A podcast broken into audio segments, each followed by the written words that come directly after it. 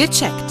Der Podcast von aponet.de und Neue Apotheken Illustrierte. Damit es Ihnen gut geht. In dieser Folge unser Thema Fitness zu Hause und ich bin verbunden mit Katrin Fasnacht von der Redaktion aponet.de, Neue Apotheken Illustrierte. Hallo, Frau Fasnacht. Hallo, Herr Harras. Wir haben ja ein richtig fittes Thema heute. Übungen zu Hause. Corona hat das natürlich befeuert. Die Leute wollten fit bleiben, konnten leider nicht mehr ins Sportstudio gehen. Gibt das so eine Art Comeback? Früher kannte man das ja von Aerobic. Ich weiß das noch, äh, diese, wie heißt das? Hallo Freunde, ich hoffe, dass wir alle viel Spaß haben mit Aerobic. Äh, ja, wissen ja, Sie noch, wer das war? Äh, ich kann mich an den Namen nicht erinnern, aber in meiner frühen Kindheit sind am Fernseher diese Aerobic-Leute mit den ähm, beeindruckenden Klamotten rumgesprungen. Genau, ja. kann ich mich noch erinnern. Sydney Irgendwann Rom. in den 80ern war das, ja. Sydney Rom war das mit Hallo, ah. Freunde. Ähm, ja, also diese, äh, diese Form, also Bildschirm haben wir ja nun auch wirklich, es reicht ja heute ein Handy. Gibt es da ein Comeback von diesen Dingen? Ja, das kann man schon so sagen. Also wie Sie schon erwähnt haben, das findet heutzutage natürlich nicht mehr direkt am Fernseher statt, ja. sondern mit anderen digitalen Endgeräten. Ja, Sie haben schon gesagt, es geht direkt auf dem Handy. Da ja. kann man sich Fitness-Apps runterladen, wo man äh, Online-Coachings mitmachen kann und, okay. und Sportprogramme mitmachen kann. Ja. Man kann sich aber auch Videos aller Art anschauen. Auf bekannten Videoplattformen sind Workout-Videos, wo man verschiedene Sportarten mitmachen kann. Es gibt heutzutage aber auch Online-Sportstudios, mhm. äh, wo sich die Leute ganz normal anmelden, wie ein, in einem normalen Sportstudio und da aber auch digital die Kurse wahrnehmen. Es gibt auch Kurse, wir kennen das ja jetzt von Zoom und wie sie alle heißen, äh, unsere Homeoffice-Tools, um miteinander in Verbindung zu bleiben. Da können ja auch 20, 30 mitmachen an einer Zoom-Sitzung und da werden auch solche äh, Kurse mit Zoom oder entsprechenden anderen äh, Hilfsmitteln umgesetzt. Live, ne, mit dem Trainer. Gibt's auch. Ja, das gibt's zum Teil auch, wobei das findet nicht so häufig statt. Also okay. Experten sagen, dass neun von zehn Fitnessangeboten, die wahrgenommen werden, nicht live stattfinden. Ah ja, okay. Das ist dann doch noch die Ausnahme. Gut. Und ansonsten YouTube und alle anderen Verdächtigen, da klicke ich drauf. Ja, ist das für alle geeignet? Also für wen, anders gefragt, für wen ist das geeignet?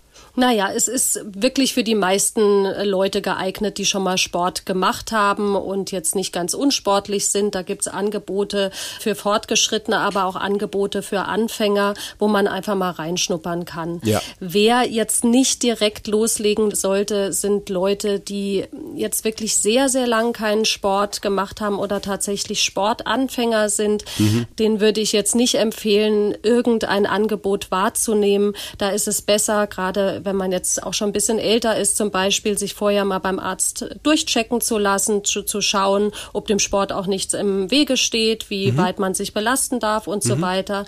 Und außerdem ist für Sportanfänger natürlich auch schön, wenn man ähm, Übungen noch überhaupt nicht kennt, wenig Erfahrung hat, wenn man wirklich ein direktes Feedback von einem Trainer bekommt. Und wie wir gerade besprochen haben, ist das bei den digitalen Angeboten halt noch recht selten der Fall wir möchten ja Menschen motivieren, sich zu bewegen, also diesen Sport zu machen. Kleine, leichte Übungen. Ne? Also wir reden hier nicht von man hat immer so dieses Bild auf dem Laufband, ne? Und dann wird geschwätzt und gerannt oder äh, Gewichte stemmen oder ge äh, also das ist dieses, was sich bei mir im Kopf abspielt. Aber es geht ja auch ganz anders, auch sanfter, auch sich in Bewegung halten. Da gibt's ja ganz vielfältige Übungen, wenn ich einsteigen möchte in diese Online-Kurse. Sie haben es ja so, schon so ein bisschen beschrieben, aber worauf sollte ich noch achten?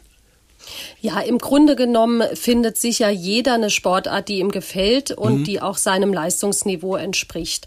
Äh, da muss man sich einfach mal rumklicken, wie gesagt, auf den bekannten Videoplattformen oder auch die Online-Sportstudios. Sie sagen ja auch, welche Angebote sie haben. Es gibt auch Angebote von der Krankenkasse, die man umsonst wahrnehmen kann. Aha. Und da gibt's natürlich Sachen für Anfänger. Das sind Fitnessübungen.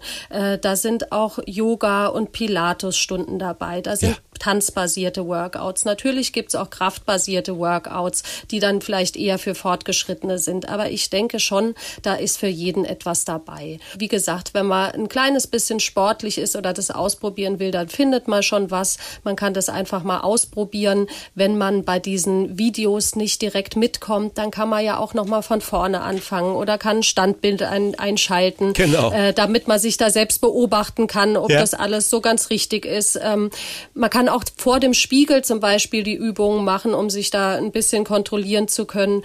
Und ich glaube, wenn man sich darauf einlässt, da finden wirklich die meisten Menschen was, was ihnen gefallen könnte. Wie erkenne ich denn gute Online-Kurse? Gibt es da Merkmale, die ich beachten kann? Ja, also da gibt's Merkmale. Also zum einen kann man sagen, dass Online-Kurse, die jetzt von Krankenkassen angeboten werden ja. oder auch vom eigenen Sportverein, dem man schon lange sein Vertrauen schenkt und ja. wo man die Trainer kennt, äh, da kann man davon ausgehen, das ist gute und geprüfte Qualität. Ja. Auch bei den Online-Sportstudios. Da gab es im letzten Jahr, im letzten Herbst, einen Test von Stiftung Warentest und da wurde den fünf größeren Online-Sportstudios die wurden da getestet und die haben wohl alle eine gute Qualität. Also die sind wohl recht vertrauenswürdig, wenn man da mitmachen will. Wenn man jetzt aber einfach sich auf einer Videoplattform tummelt und da nach Sportvideos sucht, da ja. weiß man natürlich nicht, ob das jetzt gut ist. Da gibt's mit Sicherheit schwarze Schafe.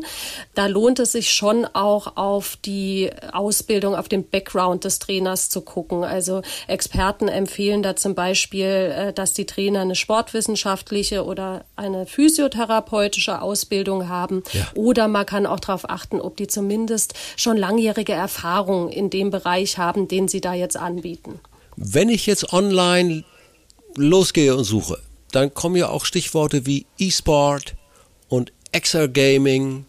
Jetzt müssen Sie mich mal aufklären. Ich habe da nur Fragezeichen. Was ist das?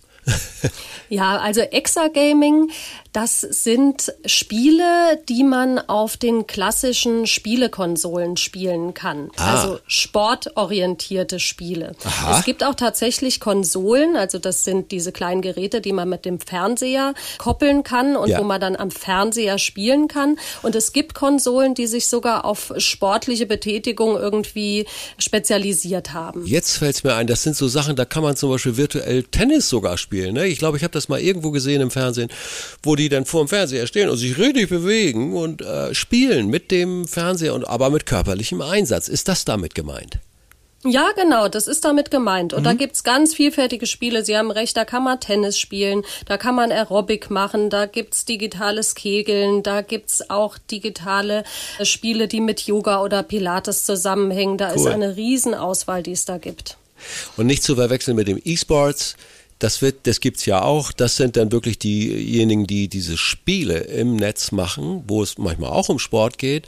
Aber da sind ganz andere Fertigkeiten gefragt. Oder ist das auch eine sportliche Betätigung? Haben Sie da noch eine, einen Tipp? Bei diesen E-Sports, da sitzt man normalerweise und macht Online-Spiele. Ja. Also ich denke, da kommt es auf Reaktionen und kognitive Fähigkeiten mehr an als körperliche Bewegung. Ja. Also dieses Exergaming, da geht's wirklich um die Bewegung. Da hat man auch so einen Controller, also so einen Steuer Steuerungsknüppel ja. irgendwie in der Hand und der nimmt Bewegungen wahr und ja, mit dieser Hilfe kann das Spiel dann wirklich feststellen, ob man sich bewegt, wie man sich bewegt, na, ob man jetzt diesen virtuellen Tennisball trifft oder so.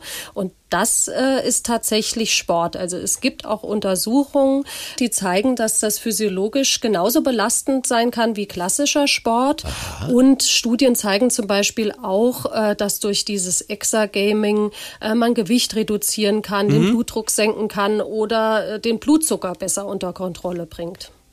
Also ist vielleicht eine kleine Anregung, jetzt schon mal an die Weihnachtsgeschenke denken. Nein, überhören Sie das. Das war Katrin Fasnacht von der Redaktion abonnet.de Neue Apotheken Illustrierte. Herzlichen Dank für Ihre Tipps. Danke auch Ihnen. Ja, tschüss. Viele weitere Tipps und Informationen für Ihre Gesundheit lesen Sie online auf www.abonnet.de und alle 14 Tage im Magazin Neue Apotheken Illustrierte, das Sie kostenlos in Ihrer Apotheke bekommen.